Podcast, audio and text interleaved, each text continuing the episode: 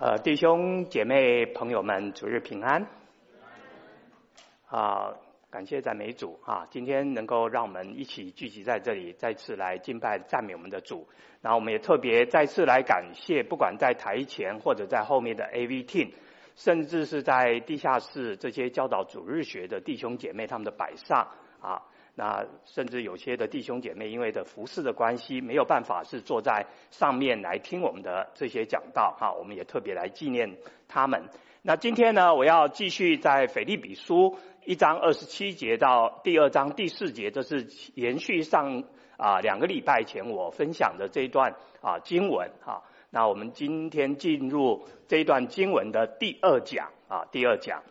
啊，保罗呢，他在教会当中，其实他最关心的一件事情啊，是教会的不合一，还有不和谐，还有有关这个教会的分裂。因为他每次在写给这些啊所有众教会的时候呢，他常常会提到这个合一的问题。譬如说，他在罗马书啊，在罗马书他至少提过三次，我这里就举出在罗马书十二章十六节的时候呢，你可以看到他第一句话就要勉励罗马教会的这些众弟兄姐妹要怎么样？要彼此同心啊，彼此同心。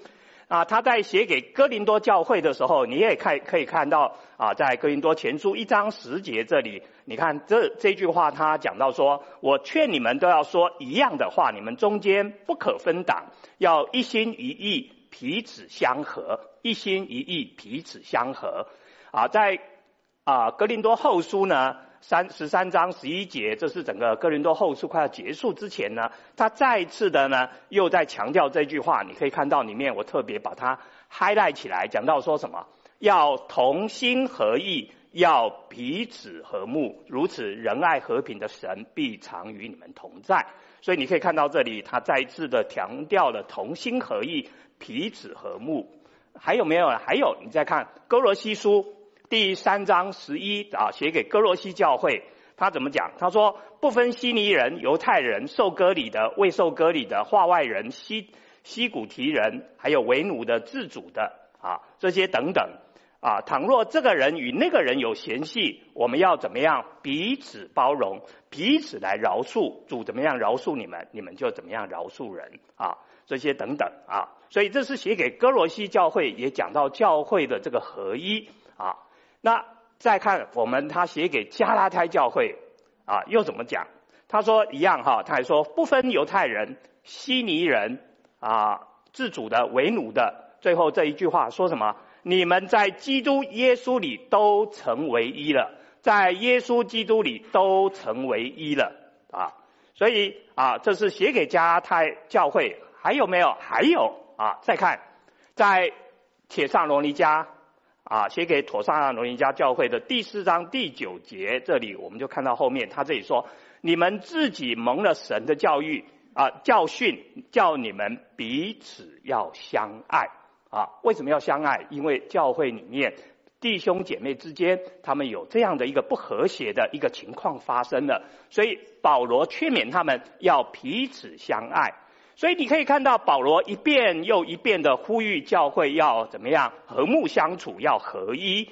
所以其实这也是主耶稣基督，他是在约翰福音十七章二十一到二十三节这里啊，他所做的这样一个祷告啊，他怎么祷告呢？第一句话这里就讲到了，父啊，使他们都合而为一。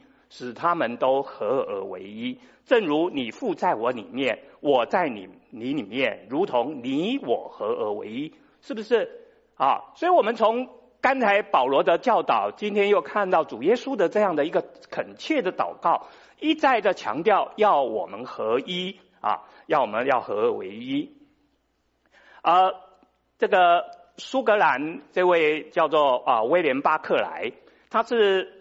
苏格兰的一位非常有名的圣经学者，如果常常在带查经的弟兄姐妹，常常会用他的解经书，就是每日研经的那一套。啊，威廉巴克莱，他曾经讲过这么一句话，他说：从某种意义上面来说呢，啊，这是一个健康教会的危险。啊，什么东西是健康教会的一个危险呢？就是说，当基督徒开始对他们的信仰开始真正认识的时候。也当他们在渴望每一个人都很有啊热切的这样一个希望要服侍教会的时候，他们最容易互相攻击啊。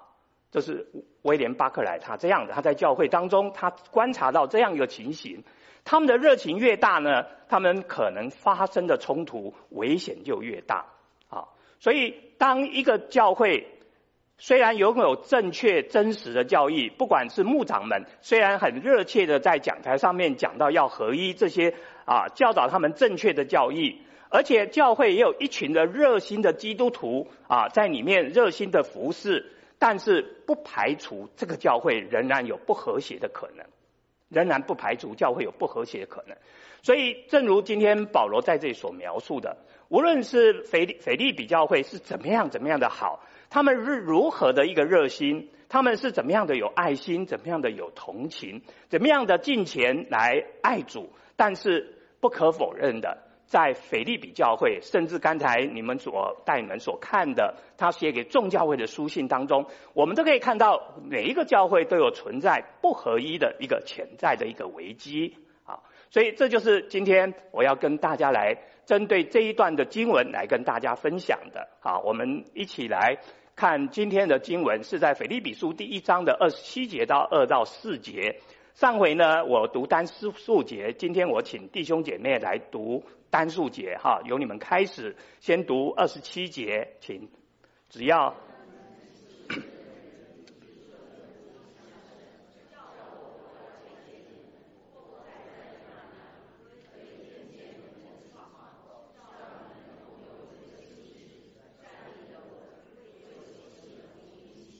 二十八节，凡事不怕敌人的惊吓，这是证明他们沉沦。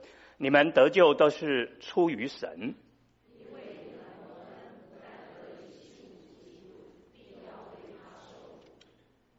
你们的征战就与你们在我身上从前所看见、现在所听见的一样。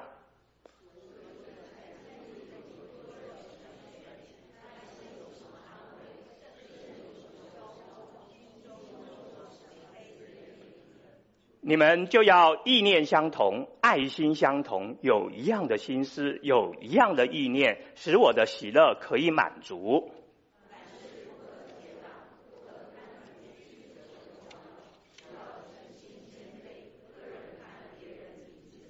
我们一起读最后一节：个人不要单顾自己的事，也要顾别人的事。啊，我们一起有个祷告。主，我们求你在今天的主日，你的灵再次向众弟兄姐妹朋友们来说话，让我们的行事为人能够跟基督的福音相似，来过着合一、讨你喜悦的生活。我们的祷告乃是奉靠救主耶稣基督之名，阿门。啊，我刚才讲到腓利比教会呢，他们是保罗所称赞、是所喜悦的一个教会，也是一个非常敬虔啊、教义真实的一个教会，但。保罗在这个书信当中，当然对腓立比教会有非常积极肯定的描述。但是我讲过，在这个教会仍然潜藏着一个危机啊，这个危机啊，也是他一直所关心的一个问题啊，就是啊，教会会分裂，教会有不合一的情况。所以呢，保罗在刚才这段的二十七一章二十七到二章四节的这段经文当中呢，首先要腓立比的信徒要怎么样？他们。他们的行事为人，过着要与基督福音相称的这样的一个生活，所以在啊前面啊，这是三回两个礼拜前我所分享的这一段的经文哈。保罗呢特别用同一个心志站立的稳，为所信的福音齐心努力这一句话来勉励啊信徒们，在他们面对了外在的这个。环境逼迫、试炼逼迫当中呢，他们要为福音首先来做这样的团结哈。面对外面的这个逼迫，说他们要在啊外在的一个团结。那在今天的经文当中呢，我们看到什么呢？我们看到当他们面对着内在啊内部里面有分裂的时候，保罗怎么劝勉他们？保罗劝勉他们：你们要意念相同，你们要爱心相同，你们要有一样的心思，要有一样的意念。他用这几句话来劝勉教会要来团结合一啊，要来团结合一。啊，我们在读《使徒行传》的时候啊，《使徒行传》的时候，在《使徒行传》其实在许多是在描述初代教会啊，初代教会，比如在第四章三十二到三十三节呢，其实就在描述的初代教会他们怎么过一个啊同心合一的一个生活。啊。你可以看到第一句话这里就讲到，那许多信的人都是一心一意啊，一心一意的。所以他们就已经在试着在初代教会就在过这样的一个啊啊同心合意的一个生活哈。所以在这里这一段经文当中呢，我们看到呢这个力量和祝福呢啊，神赐给教会的这个力量还有祝福，其实是跟合一是有关系的。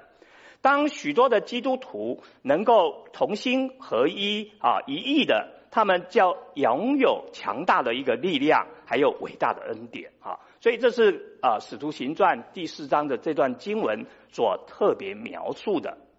所以啊，我刚才一直在强调啊，教会合一的确是保罗他内心的一个极大的一个关切，他一直是对教会啊每一个教会他都在讲类似的话。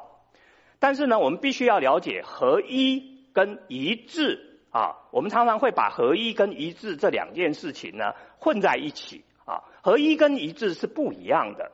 属灵的合一呢，啊是内在的，属灵的合一是一个内在的，它是关乎到我们人心里面人心的一个改变。而这个所谓的一致啊，一致的话啊，是属于一个外在的，从外在的强迫或外在所施加的压力。呃，在座如果你有从台湾来的啊，大概跟我同样年纪的，大概都经历到我们在台湾念初中、高中的时候啊，男生都要怎么样？我们头发是剪的什么？小平头嘛啊！我记得我初中的时候，我就是那个不太乖的哈，我到现在还是一样，我是很讨厌理头发，我必须坦白跟弟兄姐妹讲啊，我不太喜欢理头发哈。啊，为什么呢？大概小时候受的伤害。我在初中的时候，就是因为常常头发不合格。因为我们在初中的时候，啊，那个学校的训导主任或者管理组长哈，在检查头发是怎么样？他用他的手就这样弄过去，只要你的头发超过了这个手这样的话，你就是怎么样？不合格。我呢是每一次都是在那个手这个哈超过的边缘，或者在那个他就认为不合格。那不合格的结果是什么啊？我不要在座从台湾来的弟兄姐妹，你啊弟兄哈，没有姐妹当然没有，弟姐妹是你清汤挂面的啊。那弟兄呢？那后果是什么？你们有没有经历过？我经历过太多次了啊！我们的训导主任或者是管理组长就拿着那个推剪，就把我的头就这样马上就给我开一个叫飞机跑道。哦，那你你知道那个啊？今天的话叫做什么？霸凌，啊，今天的话就叫霸凌哈。所以我那时候的确在初中的时候，我念初中的时候，我心里面很恨。这是当着所有很多人，你就看着一个个检查这样不过的时候，马上就给你拿着剪子，就砰就这样。所以你那一天就顶着这样的头在学校一天。好，我就是那个，不是只有一次，啊，所以呢。哦，我举这个例子，就是所谓的什么？学校是要求的是合一吗？这叫不叫合一？不是，这是叫外在的什么一致？它只是从外面的压力要求我们的一致。我心里面服不服呢？我当然很不服嘛！啊，我会认为说这个教会、这个学校是很合一的吗？啊，并不会认为哈。所以我我。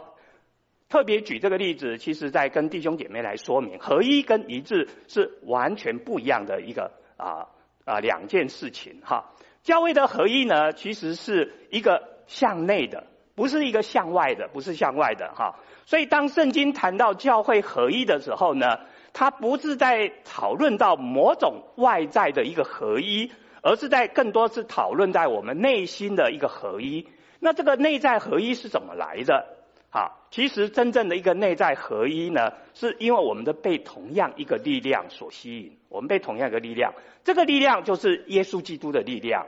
当我们基督徒我们聚集在一起，被耶稣基督所吸引的时候，我们就有这样的一个内在的一个凝聚力啊，这才是圣灵的一个真正的合一。这也是为什么在以弗所书里面，他特别讲到在第四章第三节这里，保罗说要竭力保守圣灵所赐合而为一的心，竭守保啊，竭力保守圣灵所赐啊合而为一的心。这里讲到这个竭力保守哈，在希腊原文里面，竭力保守其实不是只有竭力保守而已，是不断的要努力，所以。要保守圣灵所适合而为一的哈，在保罗原来的意思是什么？你要不断的什么努力的，所以合一这个事情是要不断努力的，不是当你是听了你了解以后就自然而然就合一了，不是今天我在这里讲的这一篇道，回到家大家弟兄姐妹就什么自然合一了，不可能的。好，所以合一这个事情是要不断的努力啊，不断的努力才能够达成的。所以我今天呢，会根据这段经文从三方面来看啊，保罗合一的一个教导啊。那在第一节啊，在第一节的这个地方呢啊，他保罗首先教导有四个同心合一的一个基础。那一开始呢，保罗就讲到所以啊，所以你看到的所以其实是衔接前面的经文哈。前面经文有讲到讲到了这个因为，所以才会这个这个所以啊。这是衔接在第一章二十九节，你如果还有印象的话，第一章二十九节他就讲到因为啊，因为在第一章三十节所描述，那时候他们正在一个描述，他们正在对外面的一个福音的征战，所以保罗要在他们要他们在这个征战当中要要努力寻求在教会里面彼此的劝勉，彼此的合一。所以我们今天可以把这一节二章一节可以这样的来读。他说：“所以你们若有从基督里面来的鼓励劝勉，若有基督里的爱的安慰，若有从圣灵来的交通，还有爱心和怜悯，那我们就能够达到同心合一的基础了。啊，换句话说，我们的合一就是因为受的这个四个迫切的原因所推动的。啊，那我们一个一个来看啊，第一个。就讲到在基督里面若有什么劝勉，若有什么劝勉，啊，保罗非常喜欢用在基督里，在主里这一句话啊，来总结我们身为基督徒的一个啊意义啊，在基督里面呢，表示说我们能够享受在神里面，从基督里面得到神所赐给我们一切的这个丰盛的一个祝福啊，丰盛祝福。那这里保罗讲到这个劝勉啊，劝勉呢。不是只有劝勉啊，我们的劝勉是可以怎么样劝勉？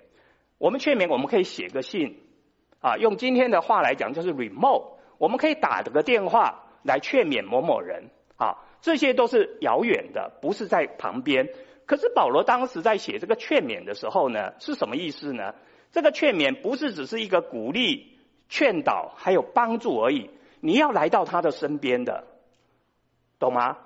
保罗用“劝勉”这个字，不是我们今天是从一个远方的一个关怀而已，他是实际上来到你旁边来，来这样的来关照你，来鼓励你，来劝导你，帮助你的。啊，所以当我们说圣灵是我们保惠师的时候，当弟兄姐妹你听到常听到这句话，圣灵是我们的保惠师，那你必须了解圣灵保惠师的意思是什么？这个保惠师不是离我们遥不可及的。保惠师是实际上就在这里的劝勉一样，是来到你的身边。其实今天你坐在这里，圣灵就是跟你们同在，啊，在你的旁边提供你们帮助的那一位啊，那一位啊。那第二个呢，我们再看看这里讲到是说，从基督而来的爱心还有安慰，啊啊，这里呢啊讲到这安慰，这安慰是怎么样的安慰？是从神。而来的一个安慰，啊，也是一种温柔的安慰。那这里这里的爱呢，保罗特别是用用到的是一个阿嘎培的爱。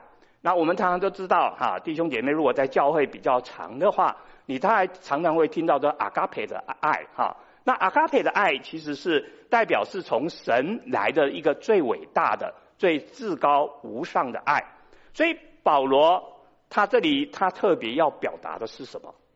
保罗在这里表达的意思是他把这个最伟大、最至高无上的爱，还有恩典倾倒在我们的身上，倾倒在我们的生命当中。所以，当我们给主耶稣基督的教会带来不和谐的时候，这代表什么？与其说我们是在破坏教会，倒不如说，其实我们在破坏我们跟基督之间的一个和谐的一个关系。啊，所以在这里呢，啊，讲到这里的话，这其实是保罗整个在前面两节的一个意义，他要跟我们在分享的。那前面这两个合一的基础呢，你可以看到是跟基督有关的啊，他特特别讲到是从基督来的。那后面两个呢，他讲到的是跟圣灵有关的啊，所以他接下来就讲到圣灵有什么交通啊，圣灵有什么交通？那交通呢？这个字呢？啊，之前我大概也提过哈，就是用的叫 koinonia Kononia 这个字呢，在第一章也出现过，第三章、第四章还会陆续出现。Kononia 原始的意义最非常广泛的在使用哈，是代表一个团契的意思。可是这里的意思是什么？是代表有个分享，还有个参与的意思哈。所以保罗说，我们要在圣灵当中互互相彼此的参与，彼此的来分享。所以当教会的合一称为圣灵的合一呢，其实啊，保罗在哥林多前书十二章十三节的时候呢，他用的这一句经文呢，就讲述得非常的清楚。他说，我们都是从一位圣灵来受洗的，我们成了一个身体，我们也。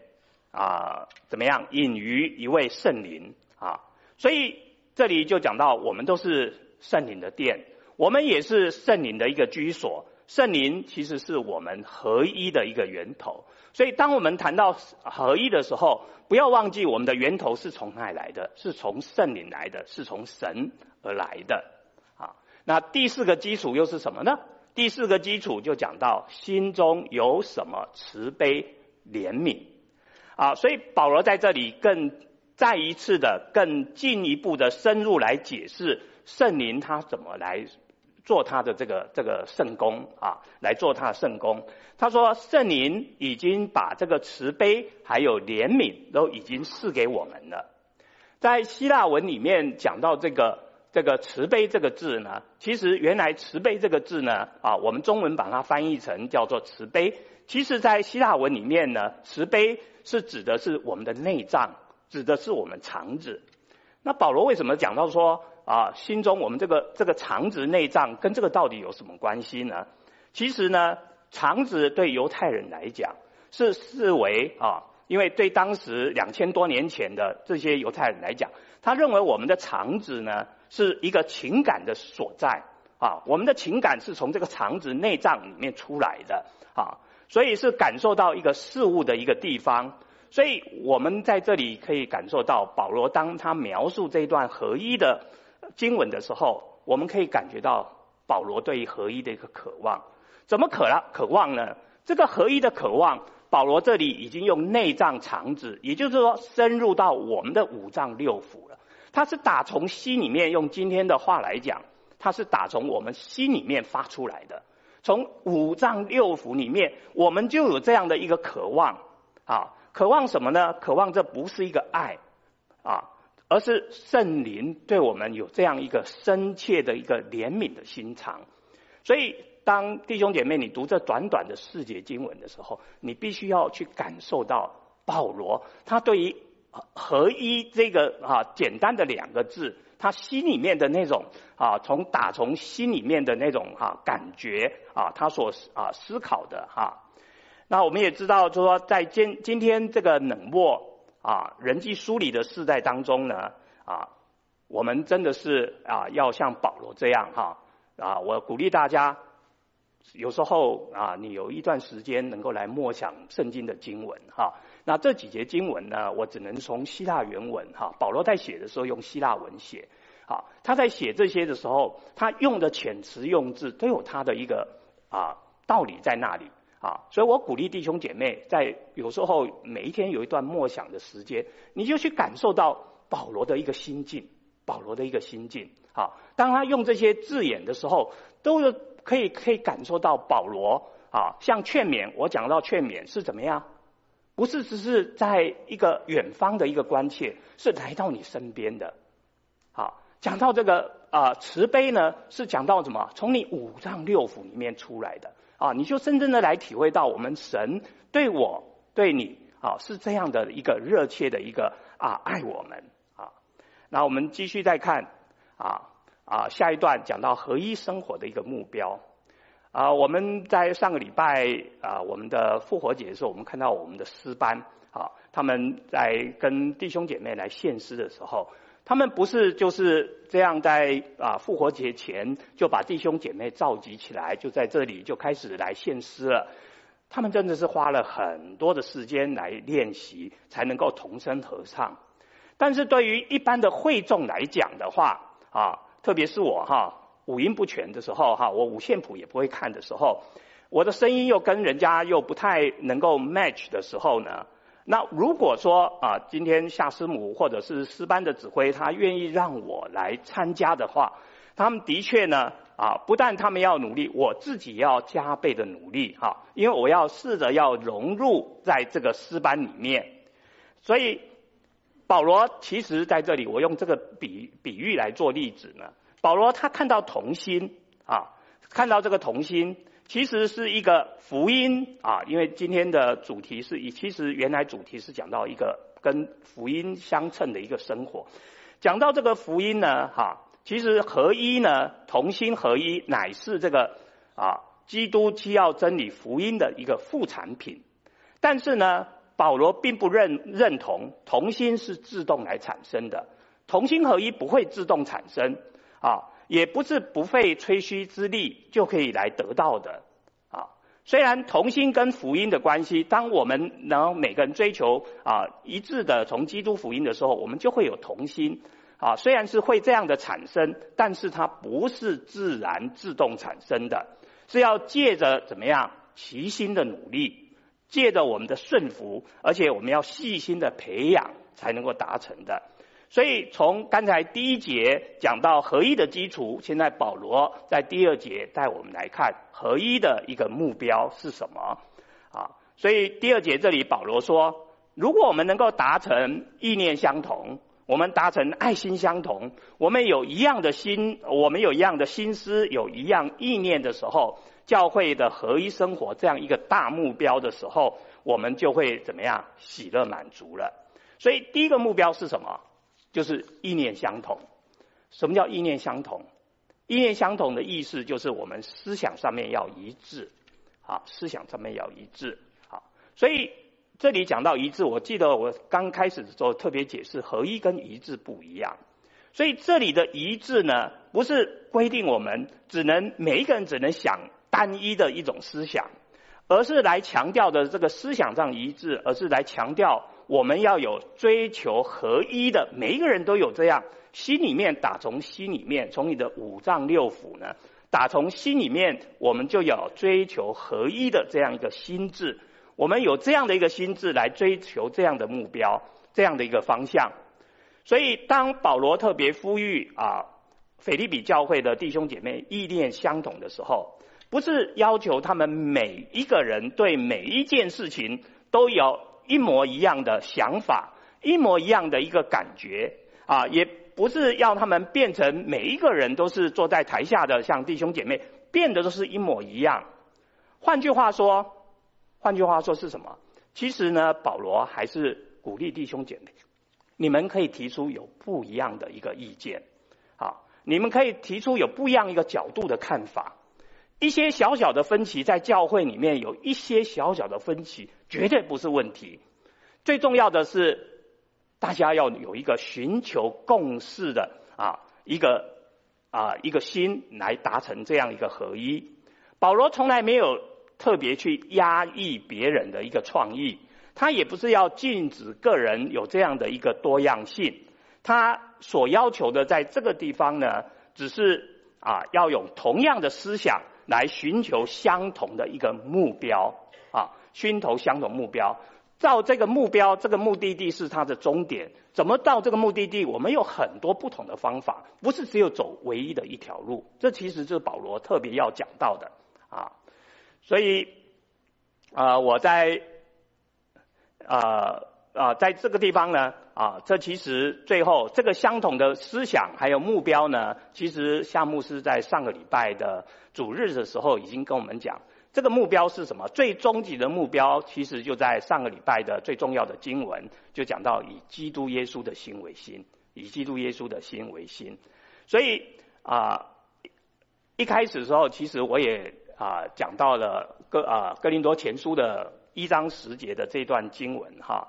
保罗他的祷告是这样的啊，保罗这样祷告，他说：“弟兄们，我借着我们主耶稣基督的名，劝你们说一样的话。”你们中间也不可分党，只要一心一意，彼此相合。所以，当基督徒因为在圣灵的思考当中，当我们在圣灵里面大家有一样的思考的时候呢，合一就很容易就自然来到了。啊，那下一句话呢，他就讲到说，我们要爱心相同。啊，爱心相同，跟前面这句话意念相投非常相近。也就是说，如果我们有同样属灵的心思意念的时候，我们就会保持有同样的一个爱啊，也这就是一个属灵合一的一个标志的啊，弟兄姐妹，这个爱呢，其实是一种情感。基督徒的爱是源自于基督舍己的一个爱，所以我们跟其他的基督徒肢体相交的时候，在交往的时候，我们其实是带着这样的一个啊，不带条件、宽怀接纳别人的心来啊，接纳别人的。常常我看到教会的弟兄姐妹非常的啊非常棒哈，他们常常就是有些人即使对方非常不可爱呢，我看到教会的弟兄姐妹仍然是尽力的哈，带着基督来的这个爱呢，一样的啊去爱这些不可爱的人人哈，所以这才是真正的我们基督徒的一个爱心的一个标记啊。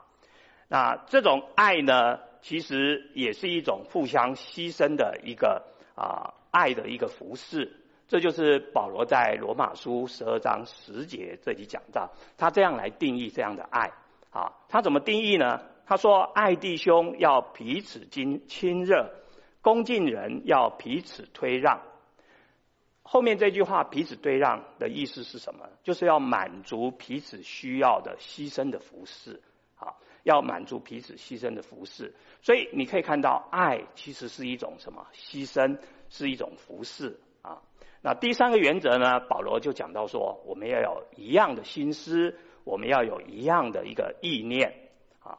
心思在希腊文里面，在整本圣经只出现啊，在新约圣经这里只出现这个希腊语，只出现这么一次。他用了一个很特别的一个字，叫做 symphony 啊。那如果弟兄姐妹对 symphony 这个字你了解的话，你会发现什么叫 symphony 呢？学音乐人一定知道。是什么？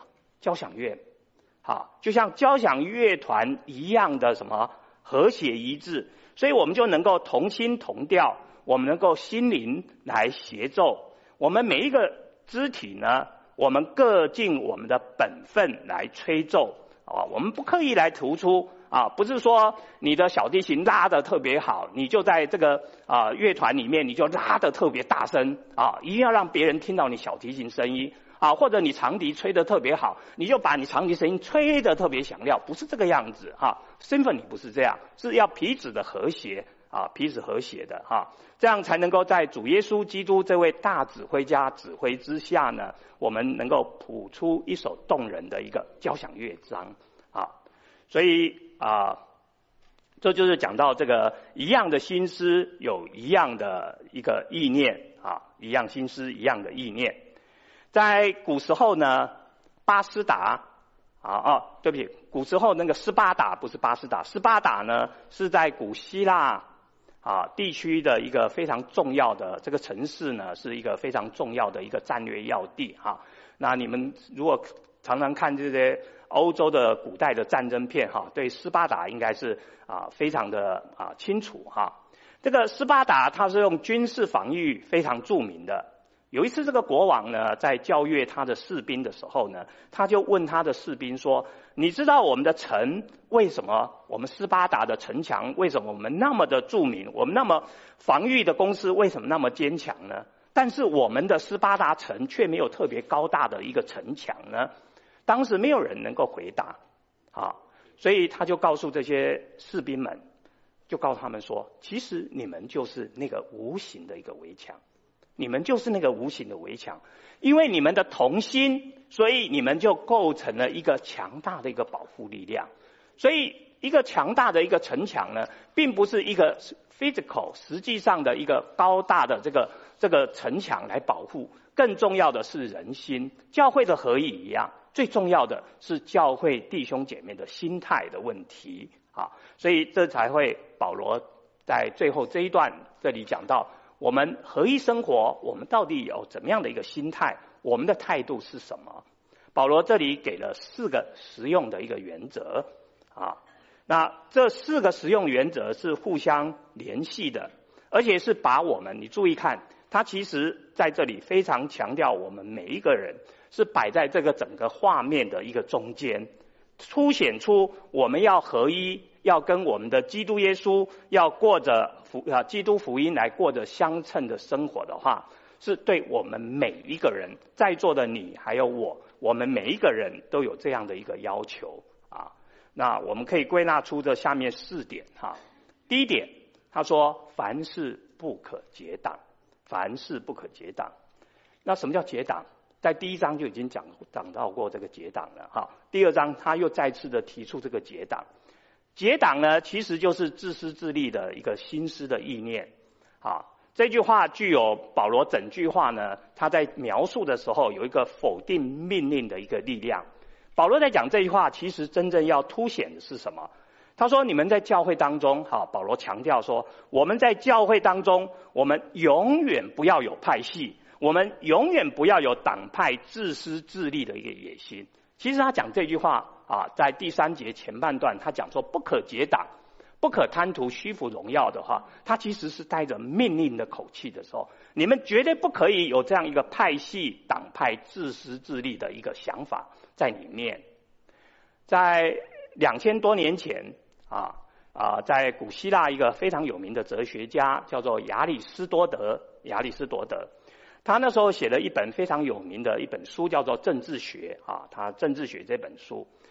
他在这政治学里面这本书里面，他在两千多年前他就已经在描述这个结党，他描述这个结党，他的描述这个结党其实跟我们今天现今的环境呢非常的相似哈。他怎么描述？因为这本书叫政治学哈，他其实在讨论政治方面的哈。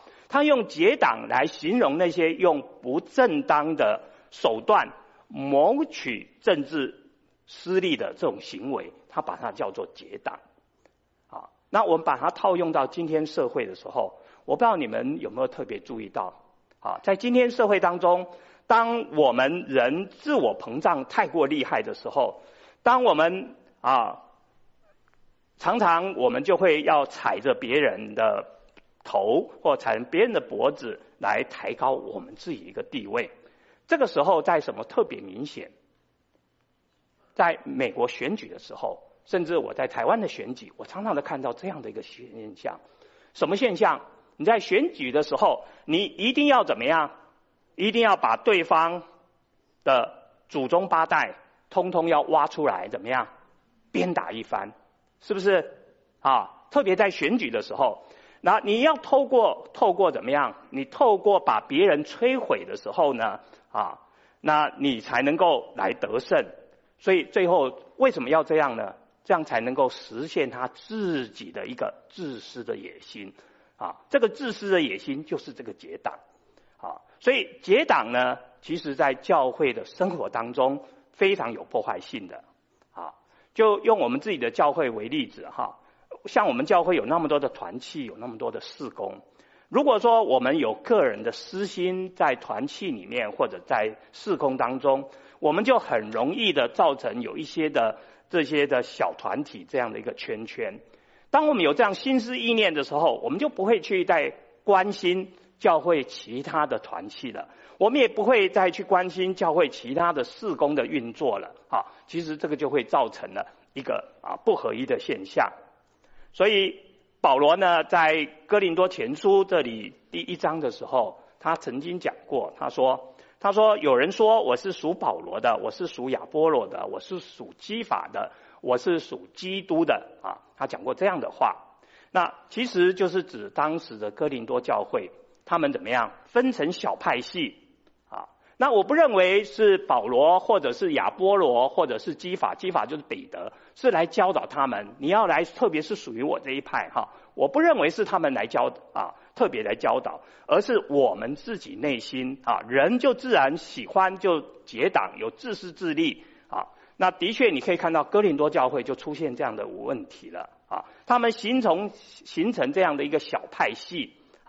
那当有这种自私自利的内心占据他们的时候呢，嫉妒就会升起来了。那我们知道，当嫉妒越来越升高的时候，就会导致了冲突，人与人之间的冲突啊，冲突也会导致教会啊的合一，就失去了教会的一个合一。所以保罗在说完这里不可结党之后呢，他接着说：我们不可贪图虚浮的荣耀。啊，虚浮的荣耀其实简单的说，就是我们个人追求个人荣耀的一个心态。如果我们仔细去思考这句话的时候，你可以看到这里是有一个人的一个人心的一个骄傲。啊，那这种骄傲呢，让我们就常常会坚持自己的意见。我们就听不下别人的意见了哈，我们只关心我们自己的想法，我们没有办法去容忍别人的一个想法啊。实际上，完全是因为我们自己的一个啊自我膨胀给迷惑了啊。什么地方，不管是一般的公司里面，或者是在教会当中，什么地方有这种态度，什么地方就会有开始这样一个不和谐啊。完全是因为个人的虚荣心所造成的。那第三个啊，保罗就讲到一个积极性的啊，他前面讲到一个比较是一个啊啊一个负面的，那现在他讲到一个积极性的，他劝勉我们什么？我们要怀着一个谦卑的心态，我们每一个人都要看别人比我们自己更重要。所以换句话说，从某种意义上面来讲，这是对前面。讲到不可结党，不可贪图虚浮的荣耀啊的一个修正啊，一个修正。另外一方面呢，与其表现出我们要结党，我们要贪图个人的一个虚荣心呢，保罗这里劝勉我们要怎么样？我们要保持一个谦卑的心啊，谦卑的心。所以这就是一个合一的开始。当我们每一个人都有一个谦卑的心的时候呢，啊，这个。这个合一就开始了哈，所以真正的合一是建立在我们每一个人都有一个谦卑的一个基础上面。呃，穆安德烈呢是十九世纪在南非一个非常著名的牧师啊，他曾经讲过这么一句话，他说：“真正的敬虔呢，我们必须要活出谦卑来。”那谦卑的精神，就是我们愿意来放弃我们每一个人自我的一个权利啊。所以，当我们每一个人都坚持只有自己是对的啊，争吵就会发生。这种事我刚才讲过，不论是在世界上，不论是在家庭里面，在家庭生活当中，夫妻两个也是常常会有争吵，就是每个人都认为他是对的嘛啊，没有人愿意说他是不对的哈。所以，不管是在啊，世界上家庭中，或者是在教会里面，我们经常会看到有这种情况发生。所以，真正的认识基督的生命的话，当我们真正越认识基督，我们就会越学习像基督一样，放弃自以为是的这样一个生命。啊，但是呢，我们也知道，在今天现今这个社会呢，它其实是不鼓励谦卑的，谦卑从来不被。当做是一种美德啊，我不知道你们同不同意哈。特别在美国这个社会啊，不鼓励你谦卑的他总是是认为一个被认为一个丑陋的东西啊。但是呢，在我们圣经里面讲到谦卑，绝对不是要来自我否定我们自己，他没有要你我来否定我们自己，也没有要我们来胆小啊。因为我们在圣经里面的确看到很多很多的教导，我们的神的确是在赞扬谦卑这样的一个美德。譬如在彼得前书五章五节，这里就讲到说什么？上帝阻挡骄傲的人，他怎么样？是恩给谦卑的人，是恩给谦卑的人。啊，然后我记得我们家的儿子很小的时候，那时候我爸爸哈啊住在我们家。那时候我儿子最喜欢跟跟爷爷呢一起来看那个功夫片啊，这个功夫片是黄飞鸿的功夫片啊。那其实呢，弟兄姐妹知道这黄黄飞鸿呢功夫非常好，但是你看电影里面呢，他非常非常的谦谦卑，反而是他的什么门徒怎么样，就到处拿着他的名号说我是黄飞鸿的啊。那个门徒啊啊的他的徒弟啊怎么样？就打着他的旗号到处去惹是生非，是不是？哈，那这些门徒们其实都是怎么样？把自己虚浮的荣耀投在那个啊自己有名的师傅上面。我相信这不是黄飞鸿他本身他自己的想象哈。那保罗在这里告诉我们要到底怎么谦卑呢？很简单，他这里讲到每一个人看别人比自己强，就是那么简单而已啊。所以啊，在教会生活当中呢，其实最难也是最重要的，就是要学会来欣赏别人，欣赏别人的优点。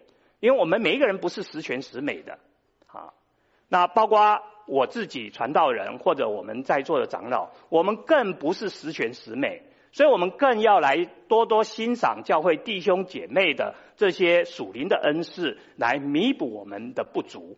啊，这样才能够来彰显基督啊的荣美。那我曾经分享过这个喜乐 （joy） 这个字哈，我讲过这个 joy 呢，其实这个 J 呢是代表 Jesus，这个 O 呢是代表 others，就是别人啊，然后 Y 呢那个 Y 是代表自己 yourself 啊，所以当我们愿意把基督摆第一，把别人摆第二。把自己摆在第三的时候，我们就可以开始来学习同心合一了啊！同心合一。那第四个原则呢，就是讲到我们不要只顾别人的利益啊，不要不不要只顾自己个人的利益，我们也要顾别人的一个利益啊，也要顾别人的日子啊。我们都知道，人不为己，天诛地灭啊。我们特别是生活在今天这样的一个自我利益为优先的一个时代。我们常常是关心个人的利益，啊，超过别人利益啊，而且用这个来当做我们生活的目标。所以保罗对这个来纠正，他怎么来纠正？啊，他的纠正就是要我们不要只顾我们个人的利益，我们也要关心其他人的利益啊。其实这是一个非常高的标准啊，连我自己都很难学得到。啊，很难学得到啊！但是保罗其实给我们设立了一个这样一个高的标准啊！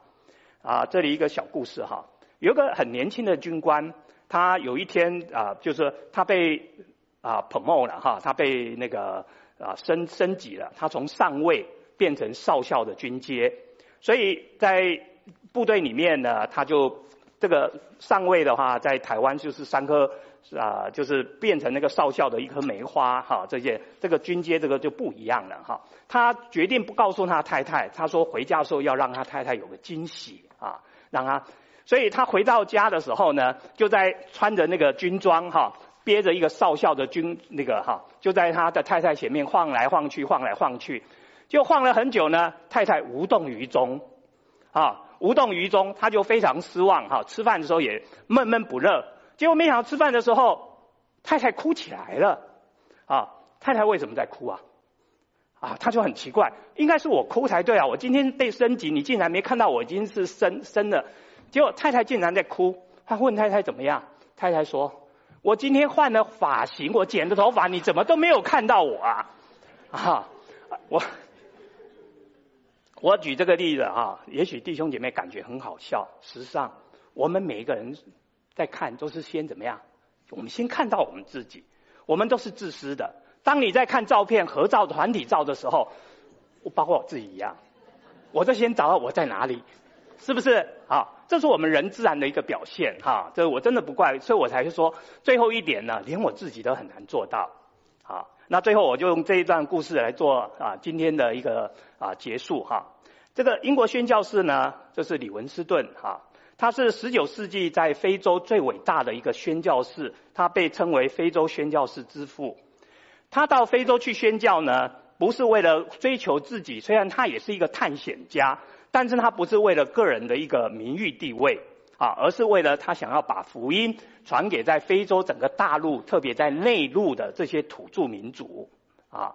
他为了服侍神呢，所以他几乎大半生呢都是生活在非洲这块土地里面。后来他得了疟疾，最后也因为这个疟疾呢啊也啊过世哈。那其实，在他过世之前，都已经身患了疟疾啊，很严重了哈。他在一八七三年的五月一号的凌晨呢，那被他的仆人发现他是在床边祷告，就是跪在那里祷告的时候，就这样倒了，就就就过世了哈。所以这些仆人呢，认为李文斯顿呢，啊，他对于这个非洲大陆一颗爱主的心，所以就把他的心脏就挖出来了哈。把他心脏挖出来，就埋葬在附近的一棵树下面，来纪念他哈。因为他认为说，这仆人认为，普那这个李文斯顿的心是应该永远留在非洲大陆。那另外两个仆人就把李文斯顿的尸体呢，啊遗体呢，就准备运回英国哈。后来李文斯顿的的遗体呢，就运到伦敦西敏寺的这个坟墓。啊，当这个他的遗体经过伦敦街头的时候呢，啊，那很多人就放声大哭，哈、有一个人就放声大哭，那人家就特别去安慰这个人，就说：“哎呀，你在这样哭，你是为李文斯顿而哭吗？”啊，那个人说：“不是，我不是为他而哭的。”啊，他说：“我是为我自己而哭。”他说：“李文斯顿的生跟死都是非常有意义的，他的生跟死。”但是呢，他说：“我今天就发现，我竟然找不到我人生的目标在哪里。”啊，所以这是李文斯顿的一生。所以我们真正的伟大，不是看我们的一生的成就，而是来看到底我们有没有完成我们的天赋上帝在你我每一个人的生命里面当中，对我们每一个人的计划。那李文斯顿他一生最重要的，他一直在。坚守的，也在追寻的这个座右铭，他就讲说什么？